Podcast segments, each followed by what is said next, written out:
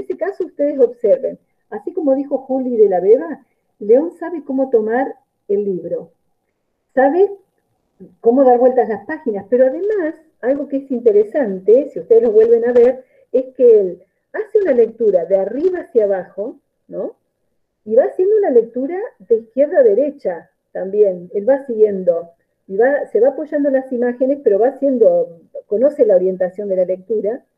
Y el otro punto interesante también es que él termina de leer una página y da vuelta o sigue leyendo en la otra en función de lo que dice ahí.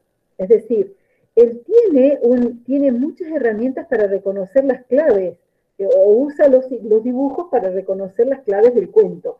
Recuerda el cuento, lo proyecta, pero va leyendo toda la información que dice cada página. Eso me parece que también es, es importante para ver la diferencia con la nena. Hay muchos chicos que a la edad de la beba toman, no, no recuerdo acá la beba, creo que ella empieza desde atrás por, en un momento, pero eh, toman el libro muchas veces al revés y simulan todo como que están leyendo. Es lo mismo que esté al revés o que esté al derecho. En el caso de León no, lo ubica bien, va leyendo de arriba hacia abajo, de izquierda a derecha, eh, dice la información que hay en cada página. Eh, y además, chicas, también los chicos, eh, en este tipo de conocimientos que estamos observando, más temprano en el caso de la beba y más avanzado en el caso de León, conocen mucho del mundo de la escritura y si el adulto le dice, bueno, a ver, da vuelta a la página, esa expresión, dar vuelta a la página, es una expresión que un chico la aprende en el mundo de la, escritura, en el mundo de eh, alfabetizado, si no, dar vuelta a la página no, no le significa a un chico. ¿eh? Entonces, dar vuelta a la página es importante. Acá dice, a Lourdes se le yo me imaginaba. Bueno, em, vemos entonces, en, esos dos casos, chicas, hasta acá, tenemos, en esos tres casos que hemos visto hasta ahora, tenemos chicos que tienen conocimientos generales del mundo de la escritura conocimientos generales. ¿eh? Ese es un primer gran, eh, una primera gran dimensión de conocimiento. Uno dice, no, no está alfabetizado. Sí, están en proceso de alfabetización los tres chicos. Los tres chicos están en proceso de alfabetización. ¿Por qué?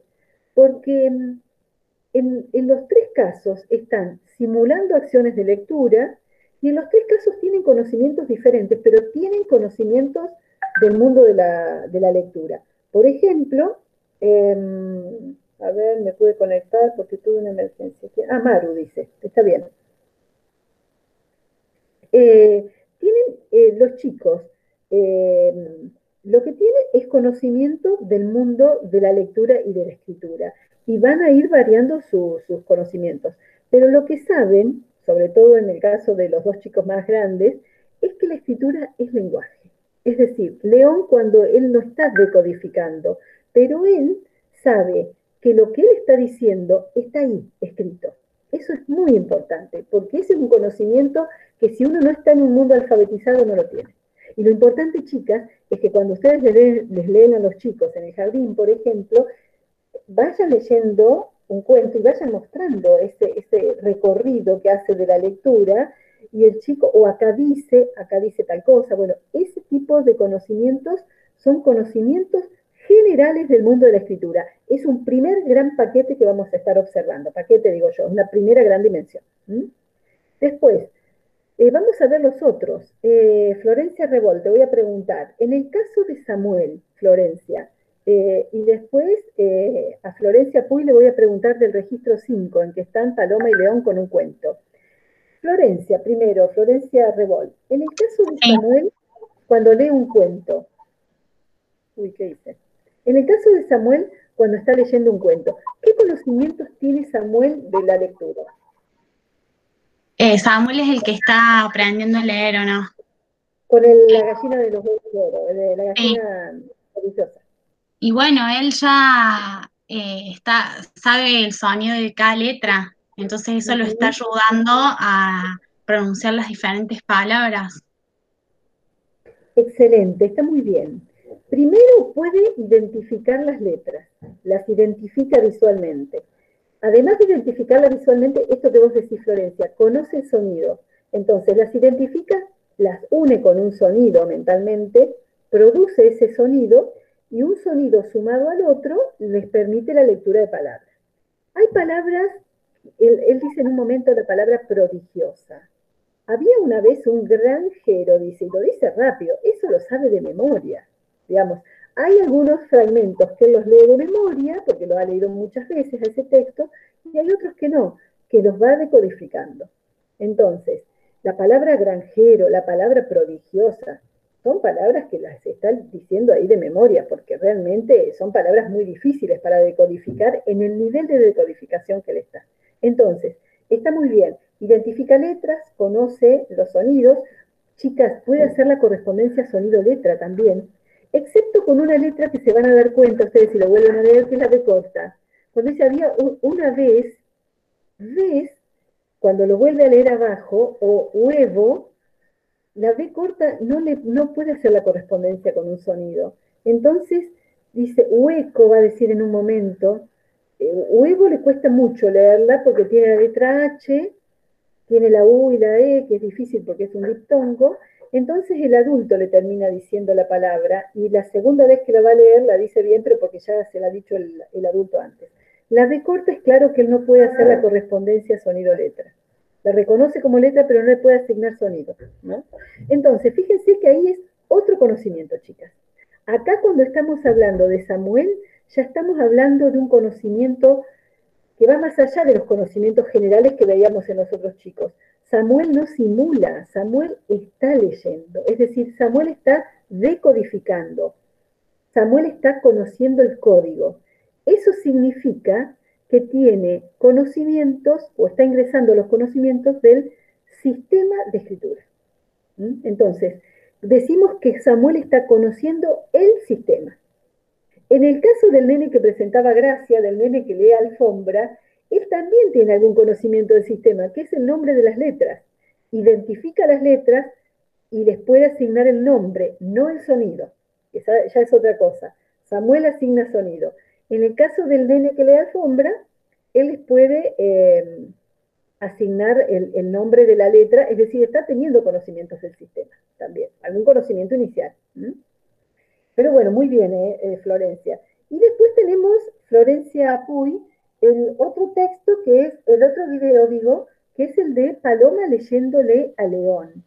Ahí León no sabe leer, Paloma le está leyendo, está operando como podría operar un docente o un padre, ¿no? Está leyendo. ¿Y en qué sentido, en ese caso, en qué sentido te parece que es útil esa situación de interacción entre esos hermanos? ¿Por qué te parece que es importante de lo que están hablando, de las palabras? Eh, me, parece, me parece interesante, además está usted atrás, se escucha su voz. Em, que, por ejemplo, León no sabe leer todavía y están viendo un material en donde tiene bastante teoría, que es sobre el tema de las abejas. Eh, parece fundamental el rol de la hermana porque ella se sienta, le, le explica lo que está, lo que el conocimiento que está transmitiendo el libro, y a través de eso ella como que le hace preguntas para que León pueda pueda como razonar o pensar qué es lo, qué es lo que el libro le está, le está enseñando, digamos, el contenido de las abejas. Eh, y le, bueno, le muestra fotos, por ejemplo, hay una parte que se confunde abeja obrera por eh, oveja, eh, y le corrige porque, bueno, es una palabra muy similar, obrera, oveja, se lo corrige y bueno, y ahí empiezan a profundizar sobre qué es la, cuáles son las tareas que desarrolla ese, ese tipo de abeja, digamos. Y León eh, en un momento comienza a, describir al final del video, ya cuando termina, eh, qué es lo que hace una abeja, de que sale, vuela, busca una flor. Eh, entonces, para que León pueda incorporar todos esos conocimientos es necesario que esté acompañado por un adulto. Al, es que al no saber leer, él por ahí puede ver las imágenes, pero como que falta la explicación o la lectura, digamos, del, de lo que está viendo. Porque él le muestra el libro, le, le señala algunas, algunas imágenes y León sabe lo que es, le responde lo que es. Está muy bien. está muy bien eso que vos decís, porque es decir, acá lo que está oficiando ella como hermana, pero lo podría ser un adulto o un maestro, lo que hace es leer un cuento, es decir, decodificar lo que el chico no puede hacer, pero además de decodificar, esto que vos planteás y lo planteaban inicialmente también, que tiene que ver con saber qué hacemos con una lectura, porque en realidad está leyendo un texto expositivo. Y ese texto expositivo, vos, me está muy bien que vos decías, lo está guiando para que razone, ¿no? Lo está ayudando a razonar. Le está diciendo, bueno, leer no es solamente leer, leer es comprender. Es decir, le está ayudando a comprender, le está diciendo eh, que eso que están leyendo tiene un significado comunicativo y que uno puede aprender de eso que está leyendo. Entonces, está interactuando para que él vaya aprendiendo otro concepto de la lectura, que es leer para aprender, y leer para aprender conceptos, y para interactuar sobre los conceptos, que es una actividad muy escolar, muy de las salas de nivel inicial, muy de la primaria también. Es decir, leer no es solamente ponerme acá a leer en voz alta, sino que leer también significa conocer, interactuar sobre esos conocimientos. Y fíjense que es interesante porque él se va valiendo de, determinadas cosas, ¿no? Dice, pone huevos y se pone en la postura de poner huevos, ¿no? Este, que la, abeja reina pone huevos. Y él se pone en esa postura como si fuera a poner huevos. Entonces, hay un trabajo interactivo que tiene que ver con el desarrollo del discurso expositivo en ese caso. Entonces, no se queda solamente la lectura. Acá estamos atendiendo en ese ejemplo, está muy bien Florencia, muchas gracias por tus observaciones. En ese caso, estamos atendiendo a un tipo de conocimiento distinto de la alfabetización que tiene que ver con conocer el, el estilo de lengua escrita, es decir, a lo mejor un chico no sabe leer y escribir, no sabe, no conoce el código, pero si un adulto le lee o un hermano mayor le lee, va a poder ir aprendiendo vocabulario, formas de decir el conocimiento, em, un lenguaje formal propio de la escritura, lo va a aprender en su oralidad. ¿no? Y acá viene la anécdota que yo les dije que tenía en función de la pregunta de Evelyn. Evelyn planteó si un chico que está en un contexto que no está alfabetizado, donde no hay libros y demás, si puede ser, este, si, queda fuera de alfabetización. Sin duda, o sea, necesita un acompañamiento de algún tipo. Y les cuento, este, muchas veces se vincula la, falta de, alfabetización o el analfabetismo con los sectores de pobreza. Y, no necesariamente, ¿por qué suele pasar eso? Bueno, suele pasar por distintas causas, pero por, causas sociales y económicas, por, situaciones de vulnerabilidad social y económica. Eso no significa, y es muy importante, que haya eh, algún déficit cognitivo. Al contrario, los chicos tienen la potencialidad de desarrollarlo, lo que no tienen es de adquirirlo, no tienen el entorno que les permita. En esas situaciones en que está planteando Evelyn, el nivel inicial es esencial y es esencial que promueva todas las acciones de alfabetización posibles. Lectura de cuentas, cuentos, juegos con trazado, vemos un video y lo reconstruimos, digamos. Es, hay que dar mucha oportunidad, canciones, eh, volvemos a cantar canciones, jugamos con rimas, bueno, todo, e, todo este trabajo es importantísimo.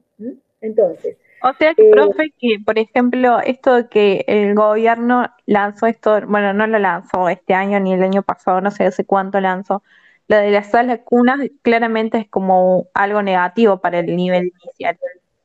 ¿Por qué? A ver, ¿qué, lanzó? Y porque en, el, en las salas cunas no es obligatorio que sean docentes. Puede ser una docente y las otras no tener el título.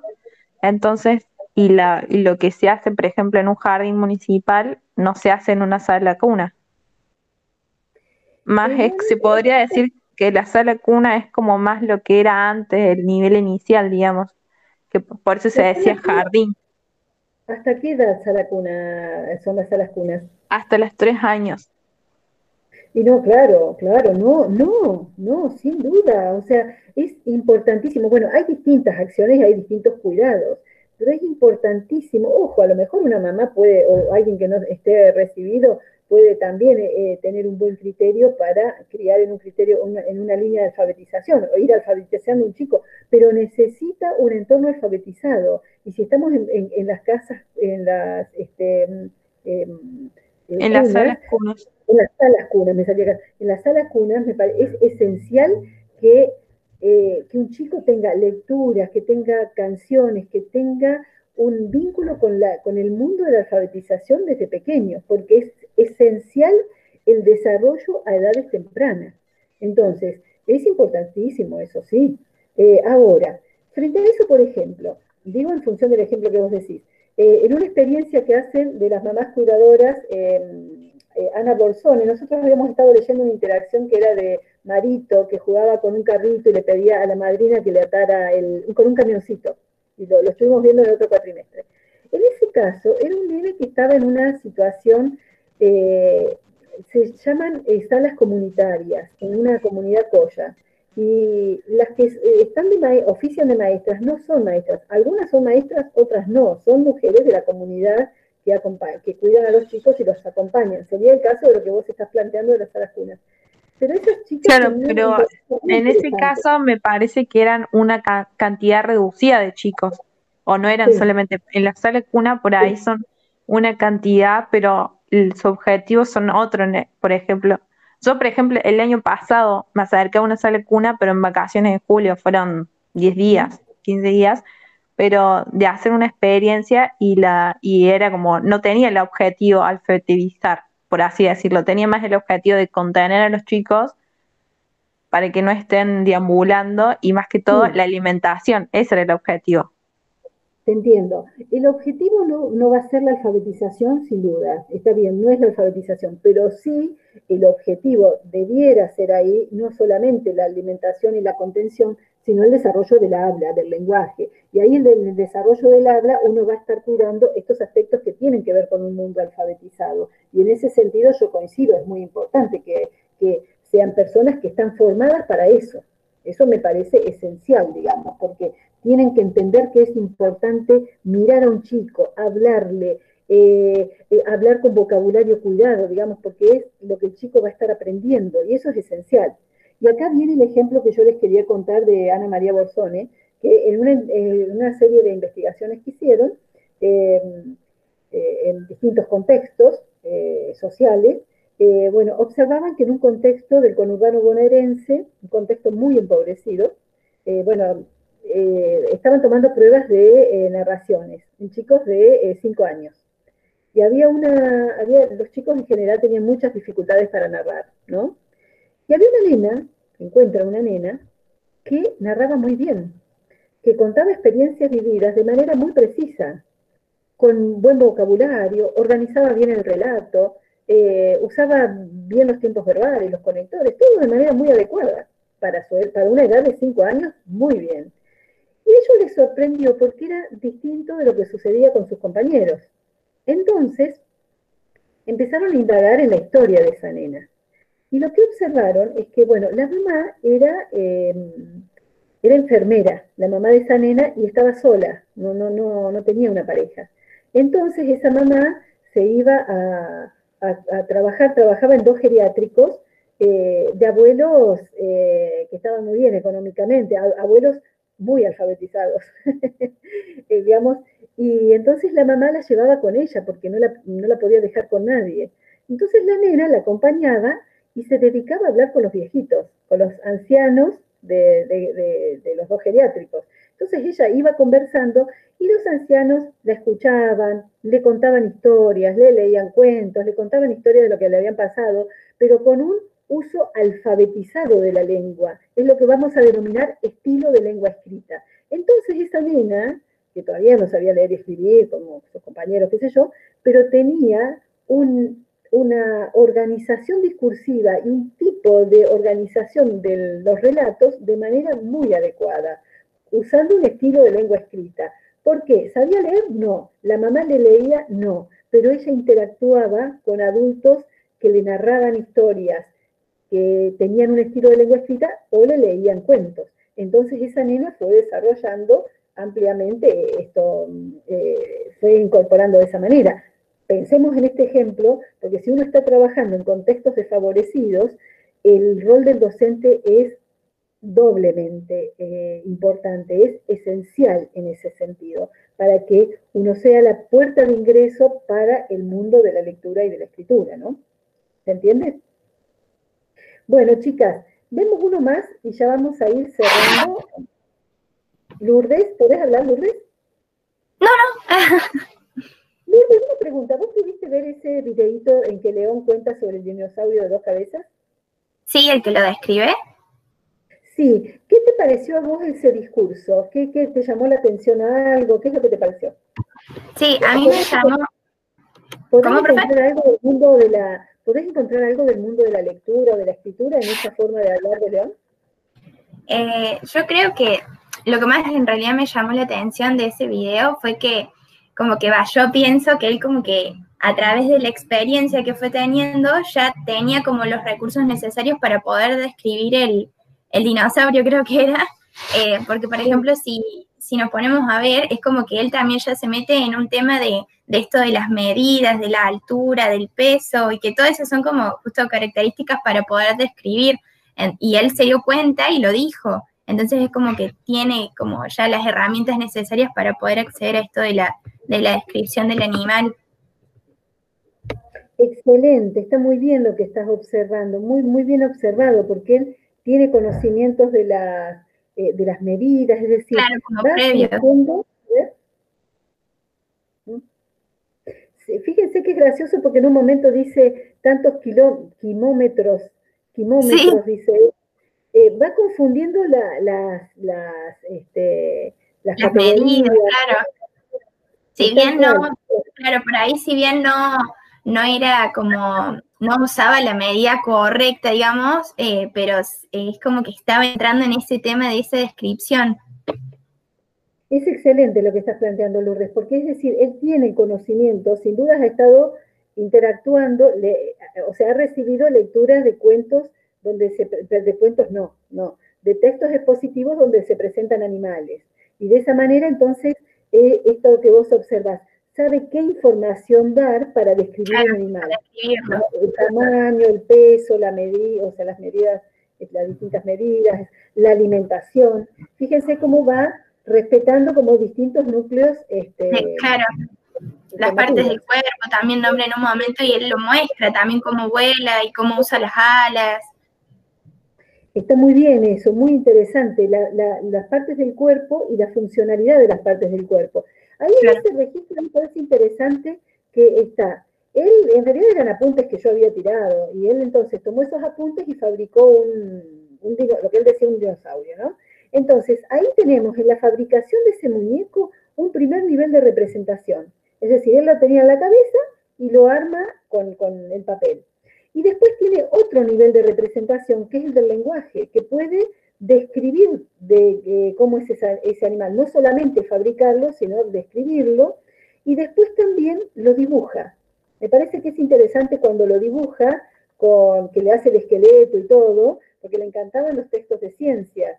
Entonces, en una época estaba fascinado por em, dibujar los esqueletos. Entonces, vio un pez, habíamos visto un pez, qué sé yo, y él dibujó el pez y después dibujó el esqueleto del pez.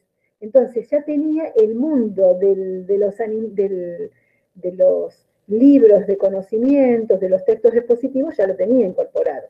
Entonces, esos son conocimientos también del mundo de la escritura. Y ese conocimiento implica conocer el estilo de lengua escrita. Chicas, después hay dos más, uno de un nene que... Sí, sí, sí, por favor. que escribe una carta, creo. Sí, ese. ¿Qué les parece? Un niño de ocho años. Pero esas, situaciones ya hemos visto a veces con chiquitos de primer grado también. ¿Qué, les parece en ese caso de la escritura, que me gustó mucho? ¿Qué, les llama la, qué te llama la atención, Lourdes? Eh, bueno, pero a mí lo que más me llamó la atención es que a simple vista, por más que ahí el enunciado diga que ya tiene seis años el nene, como que uno se puede dar cuenta que ya es como un nene más grande, digamos, porque también eh, si uno se pone a ver la carta es como que ya utiliza hasta eh, los signos como de puntuación, acentos, los signos de pregunta. Es como que ya es como, como me expresó, tiene como eh, más información, digamos. para poder armar la carta, aparte que ya sabe escribir la mayoría de las palabras. Ah, eh, también esto de que ya puede escribir dentro del renglón. Muy bien, bueno, ahí hay ya mucho conocimiento de la escritura convencional, está muy bien observado. Y lo interesante es que él sabe claramente que la escritura comunica y que usa eso para comunicarse con el ratón Pérez. Así como hay chicos que escriben una carta como pueden para comunicarse con Papá Noel.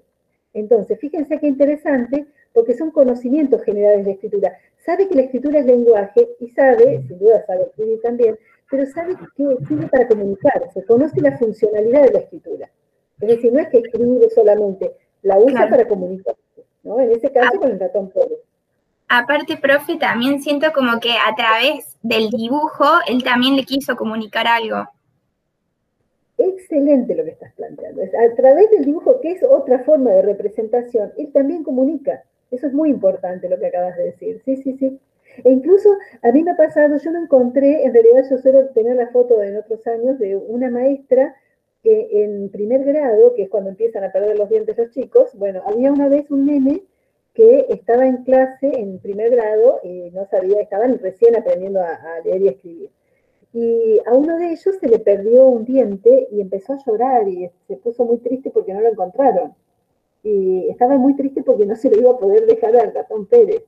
Entonces lo que hizo la maestra estuvo muy bueno, porque la maestra lo que hace es, bueno, entre todos vamos a escribirles una carta al ratón Pérez, dice la maestra. Ustedes me dictan y yo le escribo que eso, esa actividad de dictar, de que los chicos dictan y la maestra escribe, es una actividad riquísima en el nivel inicial, porque es una actividad de producción de textos donde los chicos producen el texto de manera grupal y la maestra es la que escribe, pero los chicos producen el texto. Eso es muy importante.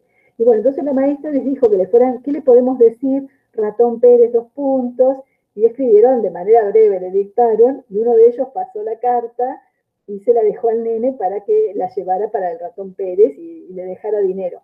Ellos decían que se le había caído el diente y lo habían perdido y que todos firmaban que era verdad. Entonces todos firmaron con su nombre para el, ratón Pérez.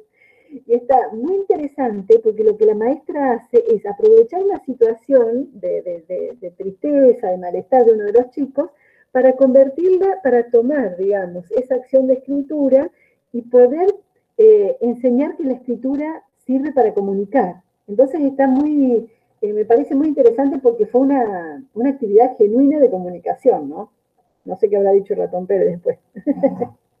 Pero bueno, chicas, como, bueno, muy, muy interesante. Y después, por último, tienen, rápidamente lo comento, tienen una, una situación de, escritura. León está escribiendo su nombre, el de su hermana, este, está escribiendo eh, eh, nombres, su nombre que lo sabe de memoria, pero fíjense que le cuesta escribir el apellido, porque bueno, él aprende de memoria, pero le, resulta eh, difícil escribir el apellido, pero varias de las letras del apellido ya las tenía en secuencia. Y después escribe también, este, mm, ¿qué tengo acá? Pensé que era el chat, me aparecen cosas que no son. Ah, eh, y después escribe también... Sol y este, luz, escribe. Exactamente. Sol eh, era el, nombre de una de sus compañeras y Luz también. Y él lo había aprendido a escribir de memoria porque lo veía cuando la maestra en el jardín tomaba asistencia.